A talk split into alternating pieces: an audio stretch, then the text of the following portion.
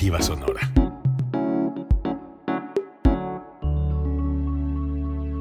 Código Libre.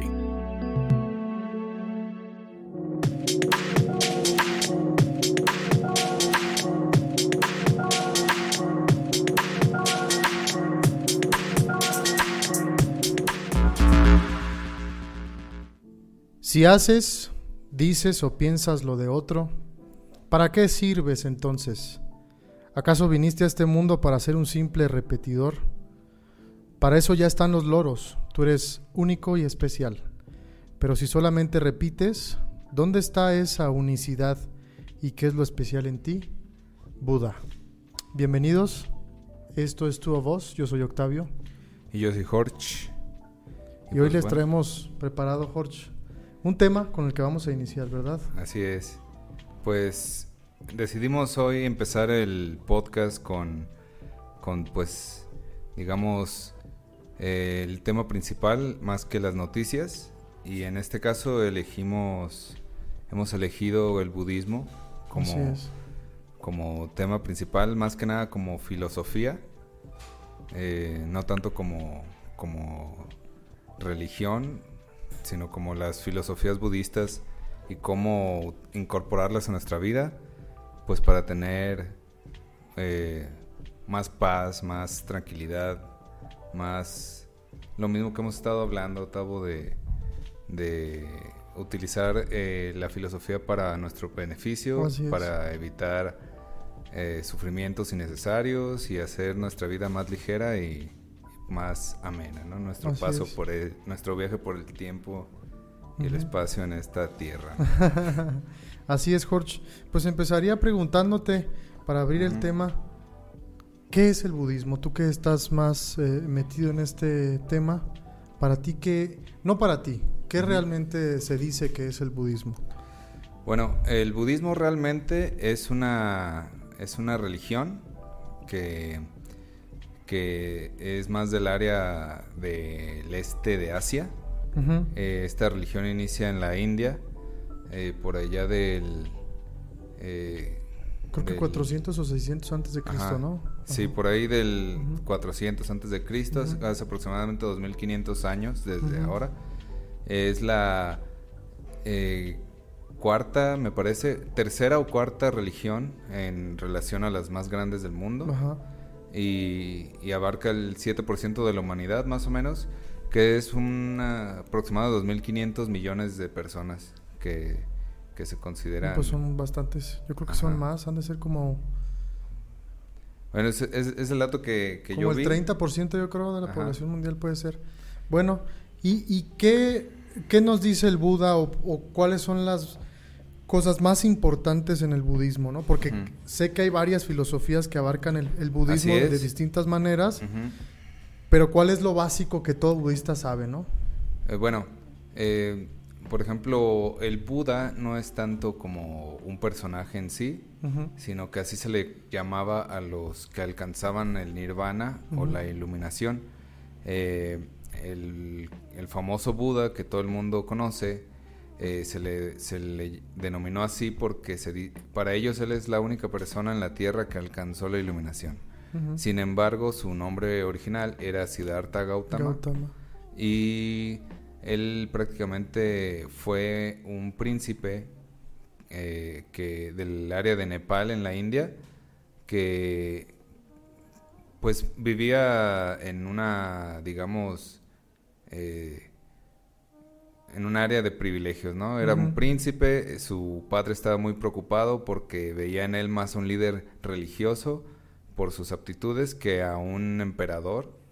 Una historia parecida, aunque no era príncipe, a la de San Francisco, ¿no? Ajá. De estos que tienen todo y, deciden dejarlo por seguir sus ideales filosóficos o espirituales. Entonces, este, su padre, eh, como método para, para evitar en él que se convirtiera en un líder religioso, lo, lo aísla totalmente de, de, todas las cosas negativas de la tierra, ¿no? lo, lo, digamos, lo aísla de la realidad y, y, él prácticamente crece sin conocer la miseria, la muerte, las enfermedades, etcétera. Eh, no es sino hasta que él crece que, que por fin eh, le permiten hacer un viaje y él en, en su viaje eh, empieza, en el camino se topa con un enfermo, en el camino se topa con un anciano y ahí por fin se topa con un muerto, ¿no? Entonces él, él tiene como un, un, choque con la realidad y, y, se empieza a cuestionar un montón de cosas que en su vida se había puesto a pensar por el mismo hecho de haber sido aislado de todo esto. Durante su mismo viaje se dice que se encontró a un monje que había dejado toda su vida y que, y que no tenía pertenencias y él vio en este monje a alguien muy sabio, a alguien muy feliz en su vida, muy tranquilo y se cuestionó sobre pues sobre por qué esta persona que no tenía prácticamente nada vivía tan bien, estaba feliz y en paz, eh, cómo esta persona tenía esa sabiduría. Entonces, a través de esta persona se dice que él se fue con a aprender este técnicas técnicas de respiración, entre otras cosas, con los yogis más avanzados de su época. y todo eso. Y, y, después de eso se dice que estuvo alrededor de seis años meditando y comiendo lo que le caía de los árboles. Eh, en esa etapa estaba muy flaco, eh, estaba, se dice que casi en, los huesos, eh, y él mismo se, se comenta, él mismo llegó a decir que ahí descubrió que, no podía encontrar la, iluminación, por así decirlo, por, porque estaba más enfocado en el hambre y en, mm, sus, en las cosas que le hacían falta, y eso lo distraía de alcanzar la, iluminación. Entonces él, digamos, eh, rompe con un poco con las reglas de, de esas disciplinas, empieza a, a comer mejor, pero él se sienta bajo de un árbol y dice, me voy a dedicar ahora sí a descubrir la verdad. Entonces se, queda meditando durante otros años, pero ya digamos comiendo bien y más estable, eh, no tanto en los, en, los extremos. Y en esta temporada es cuando, digamos, alcanza el nirvana, alcanza la iluminación y se da cuenta, pues, de las, de las verdades eh, del mundo y cómo afectan a la humanidad. Y a esto él le llamó las cuatro nobles verdades. Y en, ese, en eso quería, esa es la conclusión a la que él llega, ¿no? Para iniciar como el camino del budismo, ¿no? ¿Cuáles son esas cuatro verdades? Bueno, antes de, ya para cerrar un poco la historia de Buda, eh, él eh, empieza a escribir filosofía, más, más que nada. Él no es tanto visto como una deidad, no es como el dios con D mayúscula, digamos no que es como Cristo, por ejemplo. En el budismo no, es, no se maneja así como que él era el omnipresente o así. Simplemente él era un mortal que alcanzó el nirvana como ningún otro hombre, según jamás en la tierra, y a través de eso, él, él al encontrar este contacto con la verdad, encuentra un camino, que, que, una guía que él empieza a compartirle a otras personas. Ya en los últimos años de su vida se dice que estuvo viajando por varias partes de la India y de Asia y por eso se difunde su mensaje. Mm, y por eso es que llegó a tantos lugares, aunque al final recae más sobre la India, pero llegó a muchísimas otras partes, hasta Japón me parece, hasta el Tíbet por el área de China y, y pues todo, todo lo que es la India de, norte a sur, entre otras muchas áreas de por ahí, ¿no? De, de Asia. Eh, la religión no es tanto como que una disciplina que seguir, sino que él mismo decía, pues lo que te sirva, agárralo, y lo que no te sirva, pues déjalo en paz. O sea, esto no es una, un dogma que, que, tengas que seguir al pie de la letra o si no vas a ser castigado, sino, sino es una filosofía nada más. Y ya al final él muere, como cualquier mortal, dejando sus sus enseñanzas. sus enseñanzas en el mundo.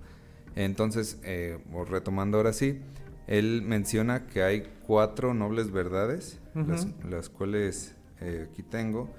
Y bueno, la primera es, eh, básicamente, eh, se llama dukkha, la palabra, que viene a ser como sufrimiento o molestia o incomodidad, digamos, traducido. Es una palabra sánscrita.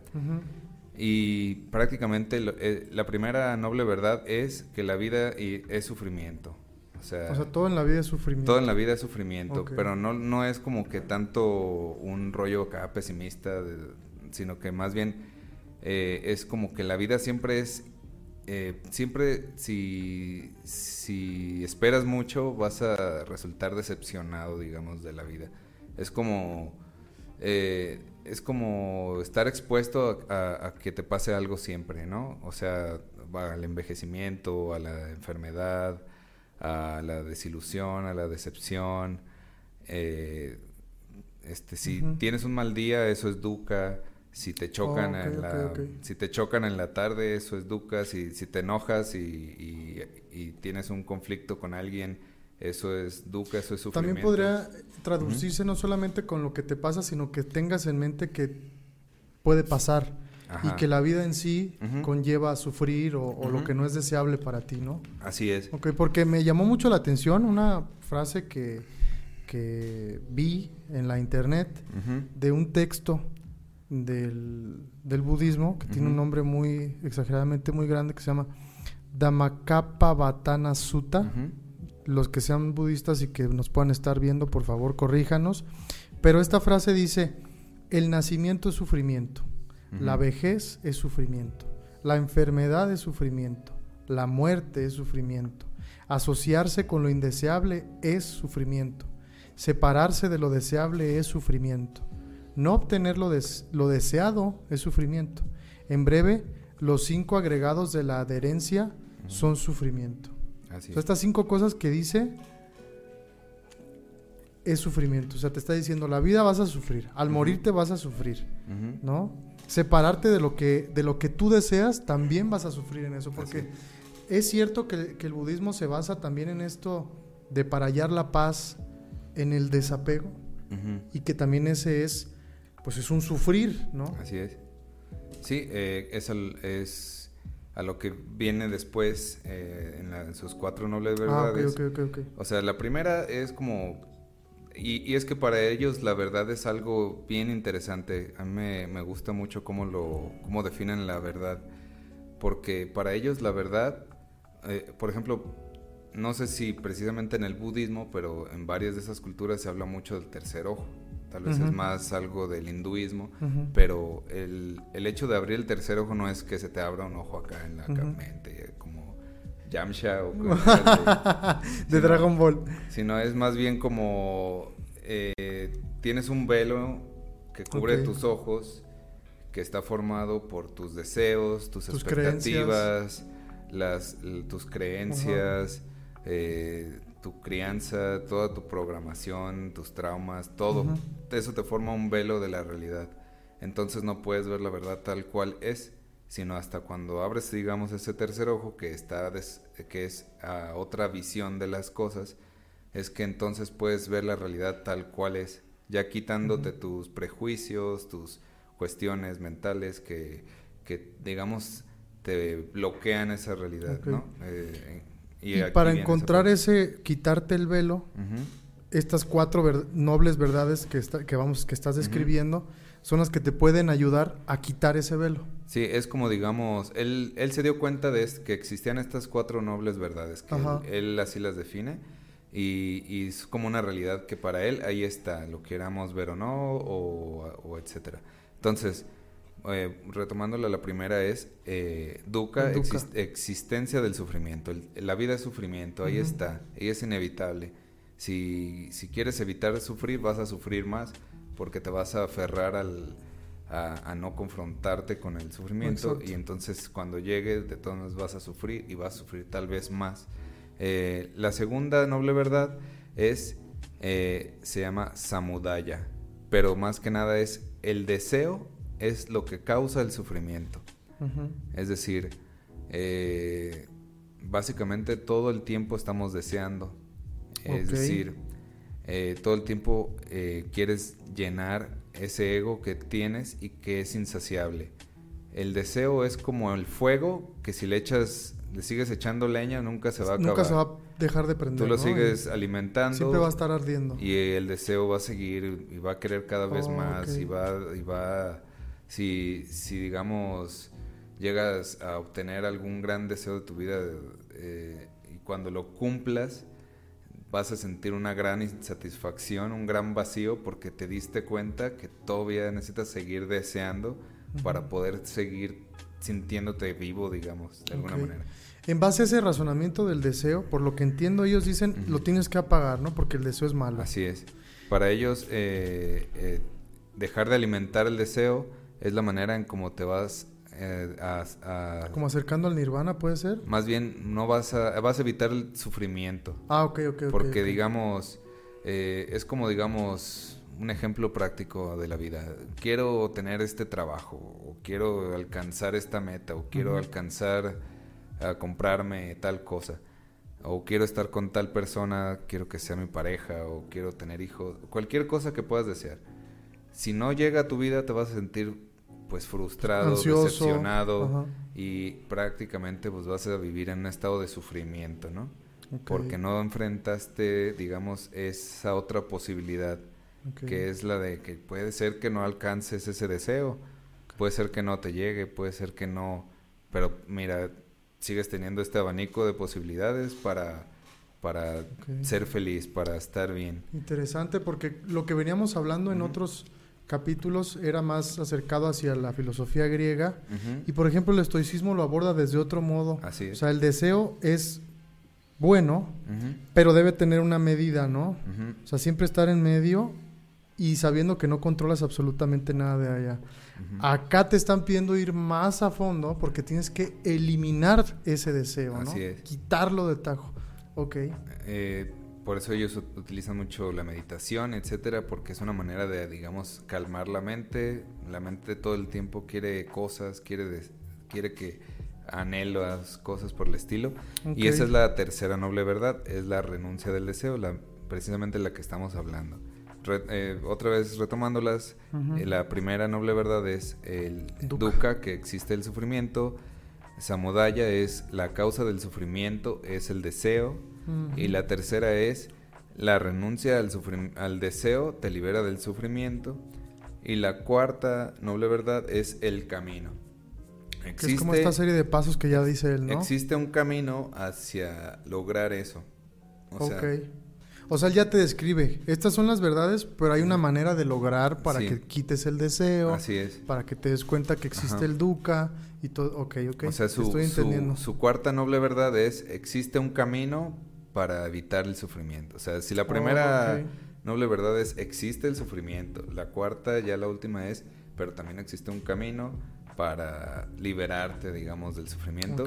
Y aquí es donde él da, pues, este se extiende mucho, digamos, en, ya, es- ya tiene muchos, muchas maneras, ¿no? Eh, por ejemplo, una es a través del, de la disciplina, por ejemplo, programarte para, para tener este, más concentración o mejor concentración, estar más despierto, eh, eh, muchas otras, ah, digamos, más enfocadas a, a, a, por ejemplo, evita los chismes, evitas, e- evita el odio.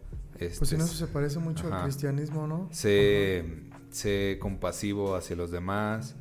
Eh, no permitas que tú, pero más que nada lo que me, me gusta a mí personalmente y que, y que me parece muy interesante es que prácticamente eh, todo, todo este camino, él se basa en cómo logres dominar a tu propia mente, que, que de alguna manera se dieron cuenta que, que es como un ente vivo que nos controla, pues.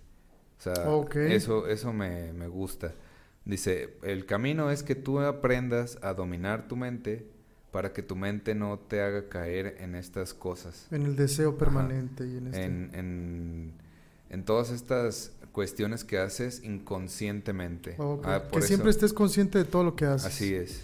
Eso es bien difícil, güey. Como esforzarte al máximo y prácticamente por eso toda su, todas, el, su sendero, digamos, se basa en todas estas cosas. Si tienes que ser consciente que si sientes odio o enojo hacia alguien, tienes que calmar ese, esa emoción.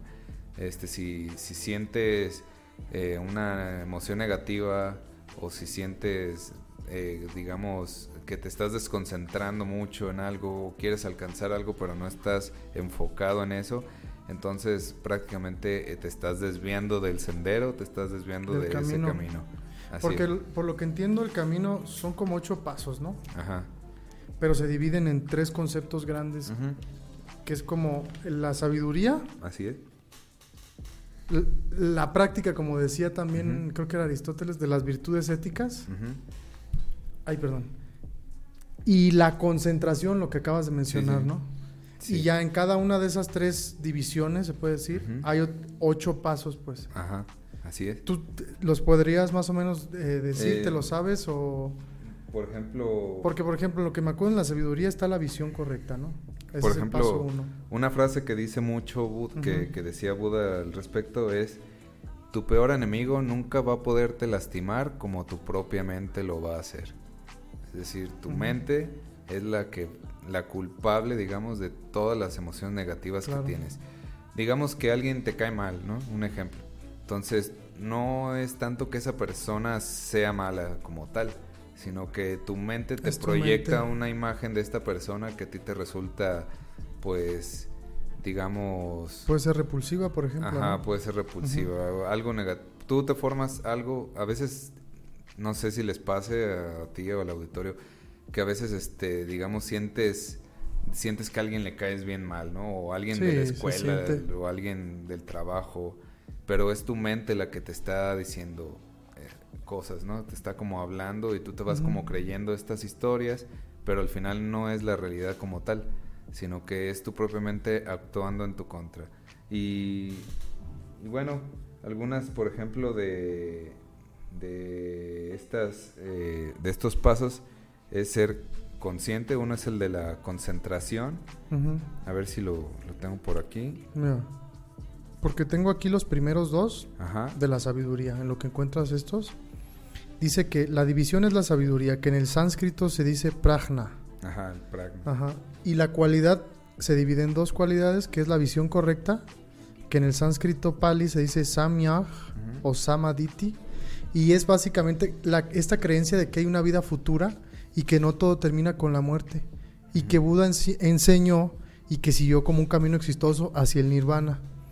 Y dice aquí que el- según un autor que se llama que se apellida Harvey, es una creencia en los principios budistas del karma y del renacimiento que tiene que ver con lo que más adelante vamos a decir sobre Así la rueda del La rueda samsara samsara.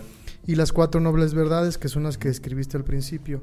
Y el segundo, la segunda cualidad es el pensamiento correcto, al que también le dicen en sánscrito samyag o sama, sankapa, y que es esta intención a la renuncia o a los pensamientos del- de quitar la sensualidad que te llevan a la paz y que no te llevan a la crueldad o a una mala voluntad, pues, ¿no? Que por ejemplo, para, digamos, no es tanto que la, que la lujuria sea mala o así, porque digamos que esto bien- también está un poco ligado al hinduismo, donde viene la palabra kama, que significa lujuria, por así decirlo, y dice, considera algo malo. La lujuria por lujuria es mala, pero kama sutra que es como, como el, el amor a tu pareja o La el amor práctica de- en la práctica, ajá digamos digamos en un matrimonio o- Pero lo o- enfocan a la pareja, ¿no? Ajá. Ajá. En ese aspecto está permitido y está bien, ¿no? Y hasta todos Una cosa que te iba a decir, los monjes budistas se casan, no se casan, eso es lo que no sé. La verdad es que me considero Eh, neófito en ese aspecto. Pues ahora sí que yo considero que no, pero no estoy seguro porque Ajá. es un es una sociedad muy hermética. Ah, además de que no hay muchos, digamos, si te fijas, no hay muchos centros donde Ujú. Además, es, para poderte hacer budista. como hay varias visiones Ajá. budistas, no sé cuál... Puede ser que en algunos lugares sí se casen y que en otros de plano no se casen Ajá. y así, ¿no? Porque, Ajá. por ejemplo, hay famosos budistas, ¿no? Hay algunos famosos como, como Keanu Reeves, O el de los Rolling Stones, creo que era budista o, o se hizo hinduista, ¿no? Al final ya no eh, supe. George Harrison, George por Harrison. ejemplo, era más hinduista, pero por ahí va, las- Ok. va parecido.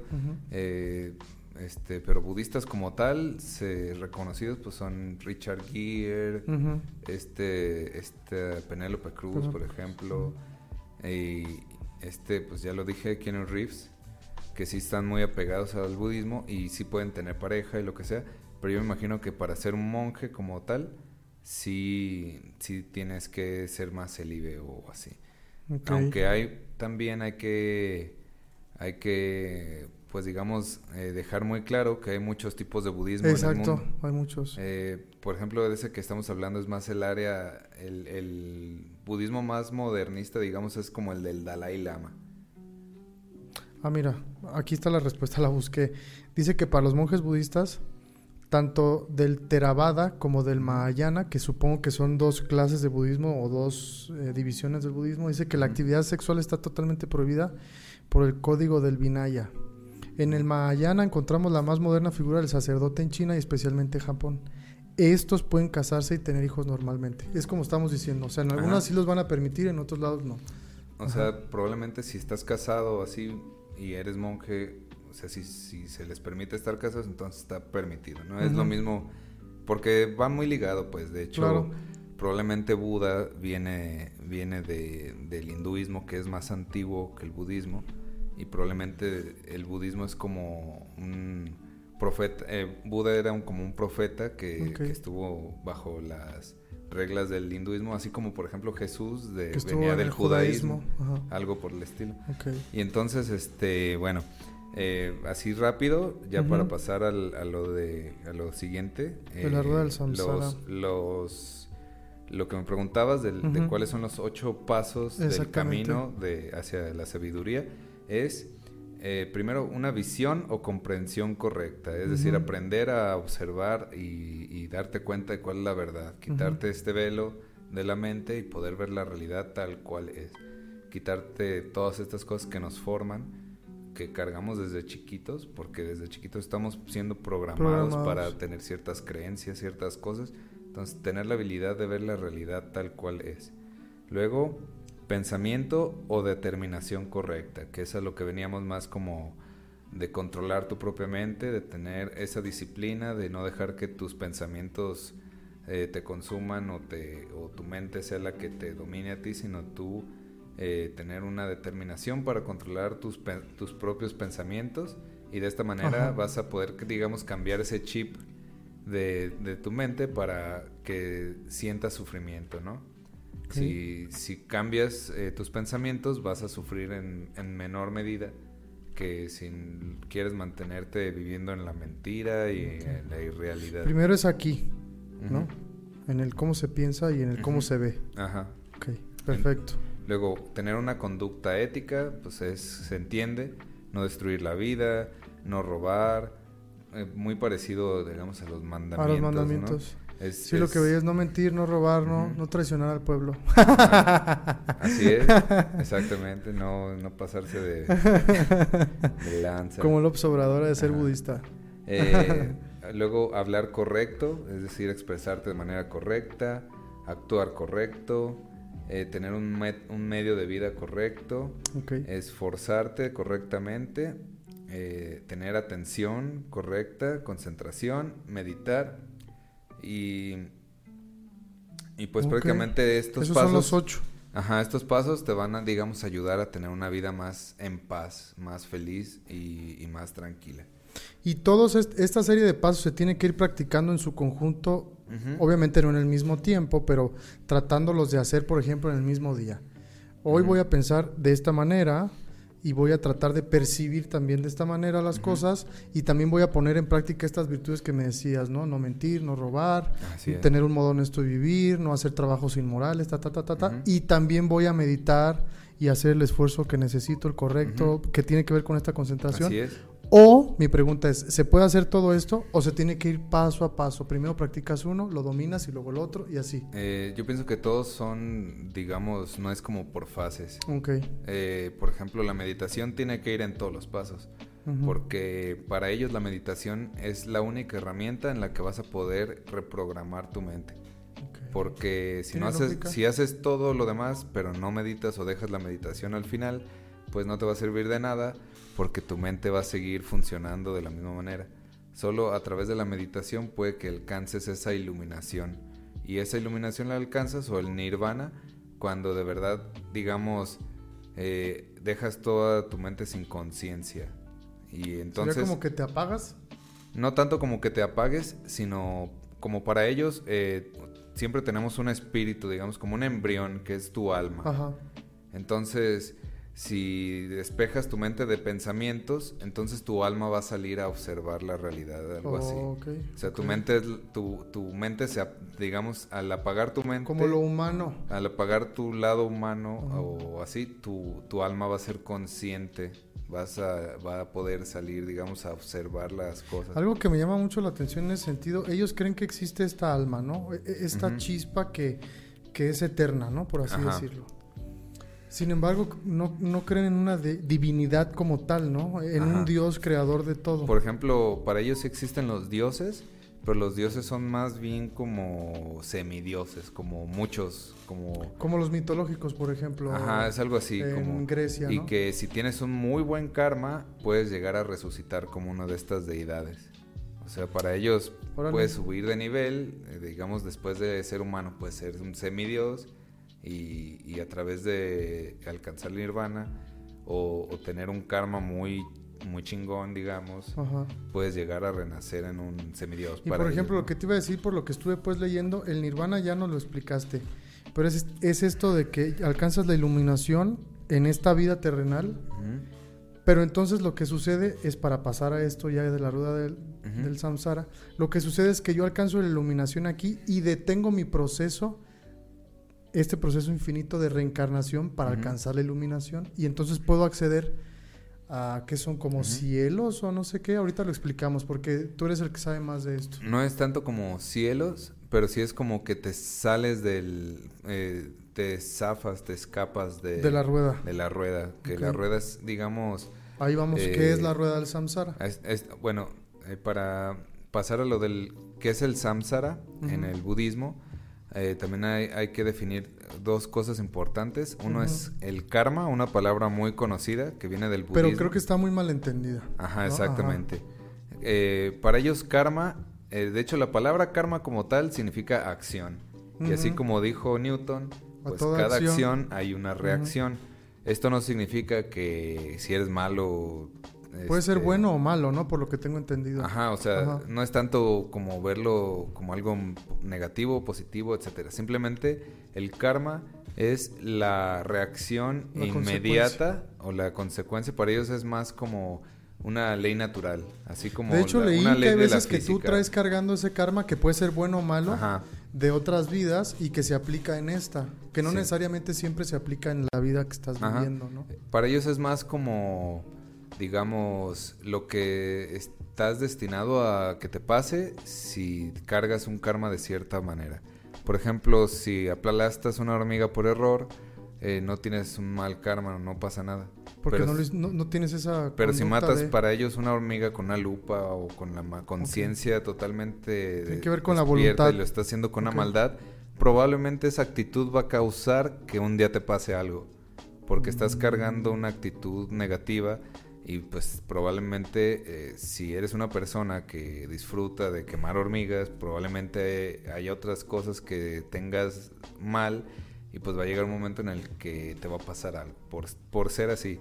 Eh, el karma es algo que puedes cambiar el día que quieras o puedas, que seas consciente de ello y, prácticamente al, al cambiar tu karma puedes, digamos, empezar a recibir cosas diferentes a las que estás destinado simplemente con cambiar tu visión de las cosas. Oh, ok. O sea, no es tanto Entonces el karma es importante. Ajá, Vamos a definirlo así. Es la consecuencia de tus actos. ajá, prácticamente. Más o menos, así en palabras más, palabras menos. Mm, Y esa y- consecuencia de tus actos tiene que ver. Y no es tanto como la consecuencia de tus actos, sino más bien la consecuencia de quién eres. Ok, o ok, sea, ok. la consecuencia de cómo ves el mundo, porque a, Por a eso raíz hay de cómo que ves seguir el estos mundo, pasos. ajá, a Ok. raíz de cómo ves todo el mundo, vas a tener al- pues ciertas acciones y estas ciertas reacciones. Ok. O sea, es más como como la, las consecuencias de ser quien eres ahorita. Y ese karma tiene mucho que ver, es mi pregunta, pues se me ocurrió ahorita, con el progreso que tienes en la rueda o no. O sea, por ejemplo, si tienes un karma muy negativo, eso te puede hacer retroceder en ese proceso que tienes hacia el nirvana para poder Ajá. zafarte de la rueda.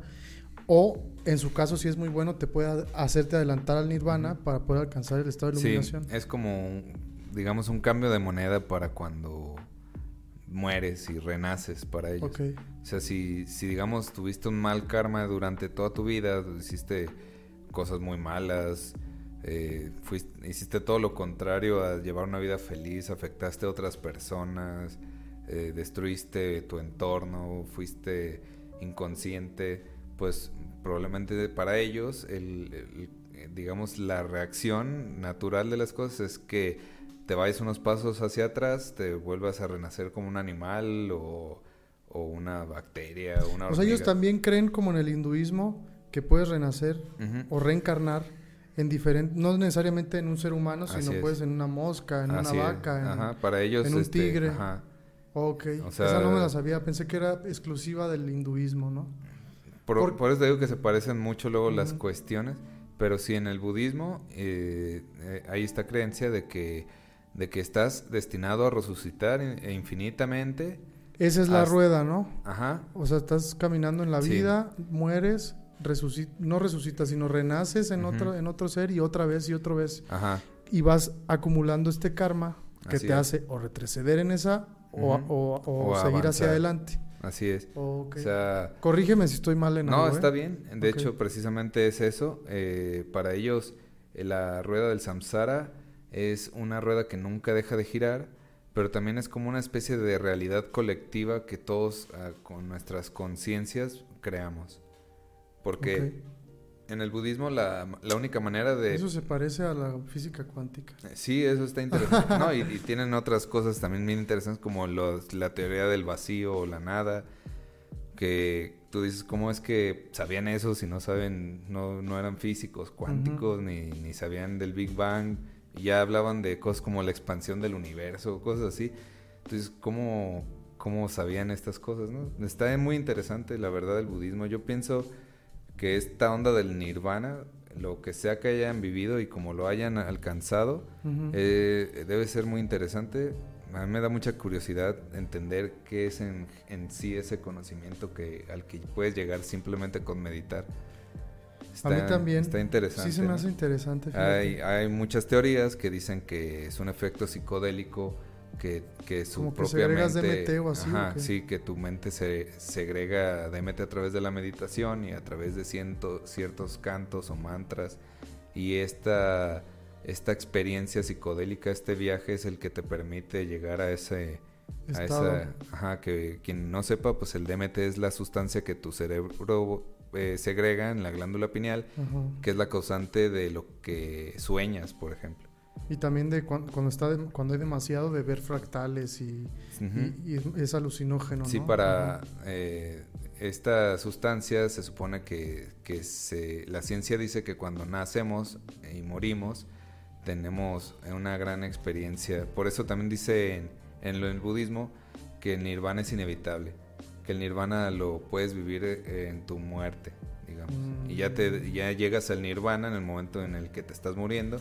Sin embargo, muere tu cuerpo consciente, eh, muere más bien tu cuerpo físico y, con tu cuerpo físico muere tu mente, tus recuerdos, todas esas cosas.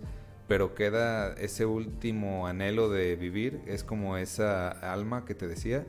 Y entonces esta alma empieza a deambular varios días, como eso también lo dice el libro tibetano de los muertos, y, y empieza a buscar parejas teniendo relaciones sexuales y como tiene un gran anhelo, un deseo de seguir vivo, de, de- de, digamos, eh, es una especie como de conciencia insatisfecha de que en tu vida no alcanzaste el nirvana, entonces se queda con ganas de seguir Oh, viviendo. Cuando no lo alcanzas, ah, pasa estas cosas, ¿no? Sí, Según te- el- digamos que sientes una nostalgia por estar vivo porque ya perdiste tu cuerpo físico. Entonces esta conciencia empieza a divagar por el aire, empiezas a divagar por el mundo y empieza a, buscar parejas teniendo relaciones sexuales y entonces se mete y ahí naces otra vez, como lo que sea que te toque otra vez nacer. Y de hecho hay una película muy interesante que les quiero recomendar para quien tenga curiosidad, cosas así, que se llama Enter the Void Enter the Void, ok. de, al- de. Gaspar Noé. ¿Gaspar qué? Gaspar Noé. Gaspar no. Noé. La voy a buscar. Está buena, está, está psicodélica, está chida y prácticamente es como una, una historia de, de drama pero muy enfocada a estas teorías budistas y en primera persona, pues todo la... ¿Y cómo definirías para que nuestro, porque nos hemos ido de arriba abajo en este Ajá. tema, cómo definirías para que la audiencia lo entienda sin palabras muy simples la rueda del samsara? Bueno, pues prácticamente la, la rueda del samsara es, eh, digamos, una... Es, digamos, nuestro mundo o entorno físico. Es este lugar en donde estamos, donde estamos eh, para ellos destinados a seguir viviendo, a seguir existiendo, a seguir... Estamos destinados a renacer hasta que en alguna de tus miles de vidas eh, encuentres ese, ese- esa iluminación Mm, a, la- a través de la cual vas a poderte liberar de esta rueda y vas a, digamos, llegar a un, a un, no es tanto como un cielo, sino es como una vida más, más Elevada, elevada, se podría decir. Entonces podemos decir que la rueda lo que gira en sí es la vida, la muerte y el renacimiento. La vida, la muerte y el renacimiento. Ajá. Y lo que rompe ese ciclo es llegar a ese estado de iluminación que Así es es. el nirvana. Ok. Y, y ya para, para, digamos, abarcar todo, eh, esta rueda gira por tres cosas fundamentales. Son las tres fuerzas que hacen girar la rueda del samsara son la ignorancia. Es decir, Esas son las que lo hacen. Sí, girar. son, digamos, la maquinaria que hace que siga girando y girando Mm. y girando s- eternamente.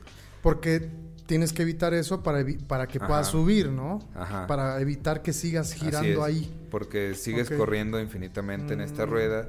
Y entonces los, los tres motores o las tres fuerzas que hacen que la rueda del samsara siga girando son primero la ignorancia, es decir, estar en un estado de conciencia vacío de gnosis o conocimiento. Ok. si no sabes o, o entre menos cosas sepas o más cosas ignores, que al final todos somos ignorantes siempre. En mayor o menor Ajá. medida, pero siempre. Eh, ese, esa, digamos, es ausencia de no conocer la verdad va a seguir haciendo que la rueda siga girando. Mm. Y Luego- también tendría que ver con no querer conocer, ¿no? Ahí, voy a, ahora voy a, hacia eso. El anhelo o deseo es otra de las grandes fuerzas, Ah, como ya lo, como ya lo habíamos comentado. Es decir, eh, la satisfacción nunca se va a poder encontrar. Como ego, nada puede satisfacer al ego y ninguna sensación puede ser permanente o infinita. Si te sientes feliz, no puedes estar en un estado eterno de felicidad. Ah, no, eso sí. O sea, en eso estoy de acuerdo. Vas, va- en, el- en la rueda del samsara va a haber momentos arriba, que Y estés arriba, y va a haber momentos que estés abajo, y eso es otra de las leyes de la rueda. Y la otra, eh, la otra, la otra tercera fuerza que hace que siga girando esta rueda es la aversión, es decir, intentos de evitar el sufrimiento, de evitar la verdad, porque duele, ¿no? Entonces lo más. O sea, seguro es que decir, lo quieras no voy a evitar. hacer esto porque me va a causar sufrimiento. Así es. No, es más bien, se, debes Ajá. saber que hay sufrimiento, pero no le tengas esa versión porque es normal, ¿no? Que por ejemplo, eh, no sé, es como cuando alguien dice, no seas negativo, no, no es que sea negativo, es que ahí hay una realidad, hay que, hay que ah, pues ser consciente que ahí está. Eh, por ejemplo, no sé, puede haber una persona que, que tenga cierta enfermedad y le digan, no tomes porque te va a hacer daño, y esta persona evita esa realidad porque no quiere afrontarla y dice, no, yo me siento bien, yo voy a seguir igual, no voy a cambiar, digamos, mis hábitos. Eso es eh, la aversión. O sea, es una fuerza que hace que, que no quieras ver las cosas como son, quieras, digamos, preferir vivir tu- tus propias mentiras o, o, o estar en una cierta fantasía donde te sientes bien, pero al final es una, es una ilusión, pues. A eso se refieren. Mm. Por ejemplo, vamos a poner un ejemplo como la música, güey. Nosotros que somos músicos, por esto que me dices que va girando y girando y girando, y que tiene ver- que ver con el karma y, y llegar a este estado de iluminación, podríamos decir que es como prueba y error, prueba y error, prueba y error, prueba y error, hasta que aprendes. Ajá. Por ejemplo, estás, en una, estás tocando una melodía, ¿no? Y te equivocas en una parte. Y es estar una y otra y Así otra vez hasta que la aprendes de una manera correcta y la tocas bien. Entonces podemos decir que ahí es un ejemplo muy vago y muy simple, pero podemos bien. decir que puede ser eso, ¿no? Es la vida, así es la vida, acumulas ese karma bueno Así es. porque aprendiste y entonces eso te va elevando hasta llegar al nirvana y romper el ciclo del samsara. Así es, es como, como cada, cada vida in- sigues intentando o puedes preferir seguir en ese, en ese ritmo, o sea, Eh, O hay quienes pueden preferir retroceder. Yo no me quiero ir. ¿No? o sea, no tanto como conscientemente, porque al final Claro. el samsara es algo que, que pasa sin que te des, digamos, cuenta. No sé si alguien que, que, digamos, sea consciente en esa cultura de que, de que está en esta rueda infinita, diga, me gusta estar aquí, aunque se parece mucho como lo que pasa en, en la película de Matrix, ¿no? Que muchos prefieren seguir viviendo en la Matrix, Ajá. a pesar de que, porque la realidad... La realidad está bien fea, ¿no? Ajá, ¿no? Puede ser algo como así, ¿no? Y, y, por ejemplo, lo que sí es seguro es que en esta rueda del samsara hay seis grandes sufrimientos con los que siempre estás lidiando. Uno es incertidumbre continua, porque No todo cambia. Entonces siempre tienes esa incertidumbre de qué va a pasar, qué va a pasar. Entonces si te clavas con esa eh, idea, pues vas a estar todos los días sufriendo. ¿no? Si no vas a salir a la calle porque hay probabilidades de que te pase algo, ¿no? Entonces no vas a disfrutar tu vida por estar en esa incertidumbre. Eh, la- dos, la satisfacción nunca se puede encontrar, como ya Lo que dijimos. decías. Ajá. Tres, la impermanencia de las cosas. Es decir, Nada es querer, querer que todo sea eterno, ¿no? Sí, nada es y, para y hay una frase que me gusta mucho que es, no puedes tener una relación permanente con un mundo impermanente. Un mundo que todo el tiempo está cambiando. Cambiando y... ajá. Ajá, digamos, la, eh, la Tierra un día se va a exterminar. Y que sea, también tiene que ver con valorar lo que tienes hoy, ¿no? Ujú. Puede Eh, ser. Me gusta mucho, por ejemplo, eh, hablar de... Yo quedé muy impactado. eh, hay una película que se llama precisamente Samsara, eh, que es como más como un documental de con música de la humanidad y empieza en una parte se ve como dentro de un, de un templo tibetano Ujú. cómo hacen eh, un mandala hermoso de arena, así increíble. Lo van pintando por días, no sé cuánto tiempo, y hacen un así de, de un tamaño colosal como de esta Inmenso, mesa, sí. un, un mandala con figuritas de arena y así, y, y al final lo acaban destruyendo. O sea, hacen una creación impresionantemente bella y al final la destruyen porque es esa, ese valor a la impermanencia. O sea, eh, lo vives y ahí está, es el presente, pero pues en cualquier momento se puede desvanecer, ¿no? Y, y luego la, la cuarta, eh, el cuarto sufrimiento de la rueda es eh, tenemos que nacer una y otra vez, nos guste o no. Para ellos eh, eso es inevitable.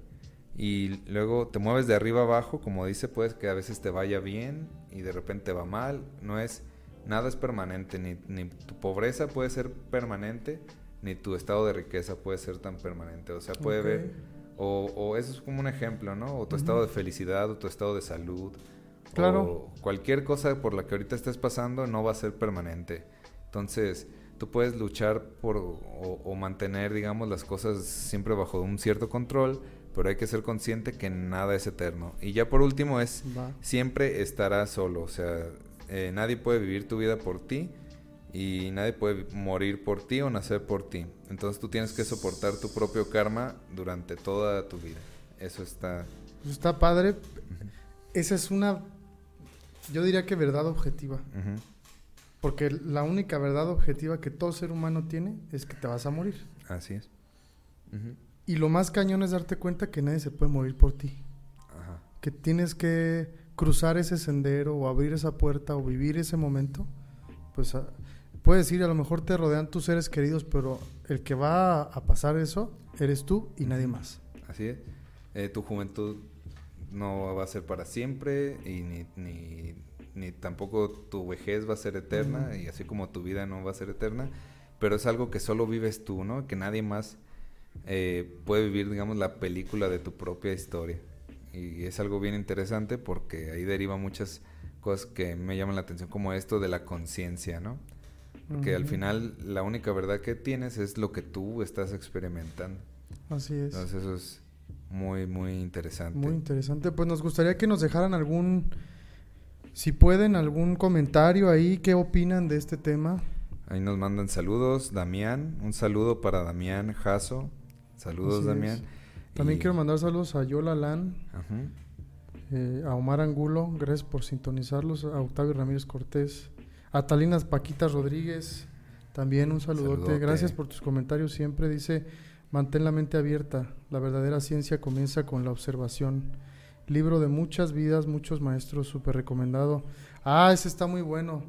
Lo, lo leí hace tiempo. Es de un psiquiatra que encontró una técnica de regresión y de que encontró que es que esta rueda lo me- podríamos es- traspolarlo a esto, que esta rueda sí es verdad, o sea que reencarnas y, y va a centros en la actualidad de, de gente desahuciada de cáncer y de SIDA a consolarlos para decirles que la muerte no es el final, ¿no? Eso está muy interesante. Todo esto a mí me parece fascinante. eh, y pues básicamente eh, no es tan fácil abarcar toda una religión en sí, un este, programa. un programa en 50 Pero estas son, digamos, las bases fundamentales. Y y es una filosofía muy amplia que ha venido creciendo de cada generación desde Claro. hace 2500 años. Y, pero lo interesantísimo aquí es el, pues, la historia de este gran profeta y las enseñanzas que él dejó, ¿no? Que sí son... De hecho, podemos coger de cualquier religión ciertas cosas que nos vayan a hacer bueno a Así nuestra es. vida, ¿no?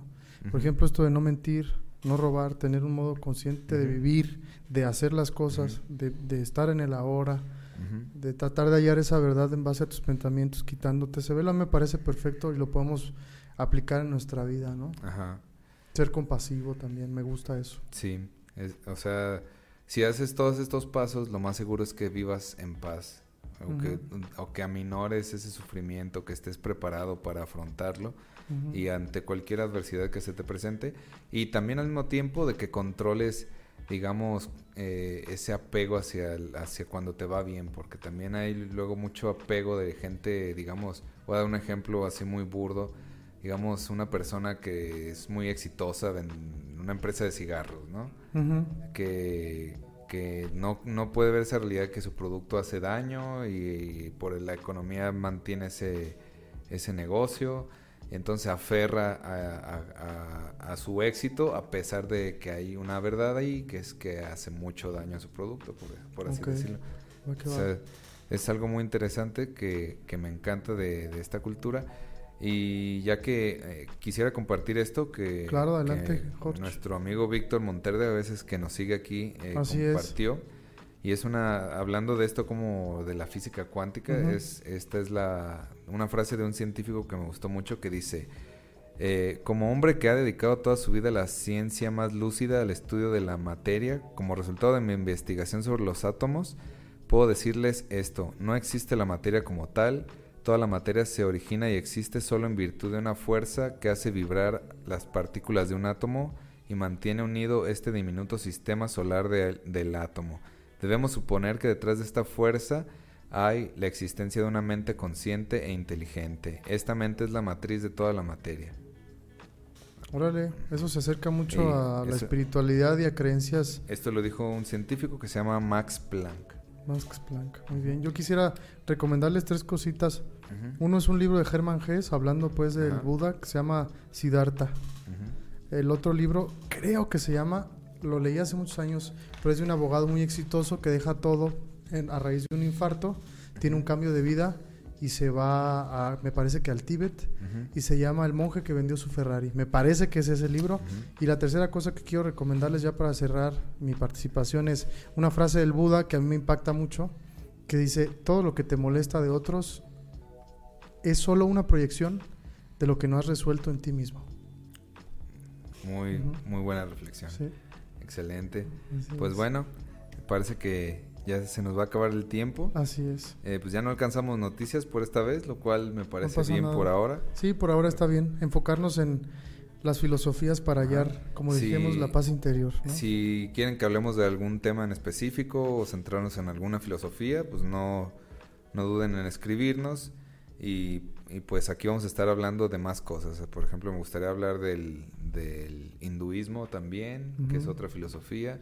Pues también- abarcar, ¿qué te parece si abarcamos todas las religiones? Puede ser. Sí, me parece y bien. ver una qué podemos programa. tomar. Ver el judaísmo, Ajá, así es. eh, cristianismo, etcétera. Incluso eh, podemos invitar a gente que practique estas religiones a ver qué, cuál es Sí. su punto de vista, ¿no? Ahí sí hay algún hinduista, algún judío. Algún judío, algún cristiano, algún hasta, hasta algún musulmán. ateo sería interesante Ándale, un ateo. ¿no? De todo. Me gustaría entrevistar a un ateo, fíjate, porque Pero un ateo que esté preparado, Ajá. que tenga bases filosóficas para lo que dice. Ajá. Ajá. Sí, Estaría padre. Pues bueno, yo me despido. Yo soy Tavo. yo soy Jorge. Nos vemos el jueves a las 7. Esto es tu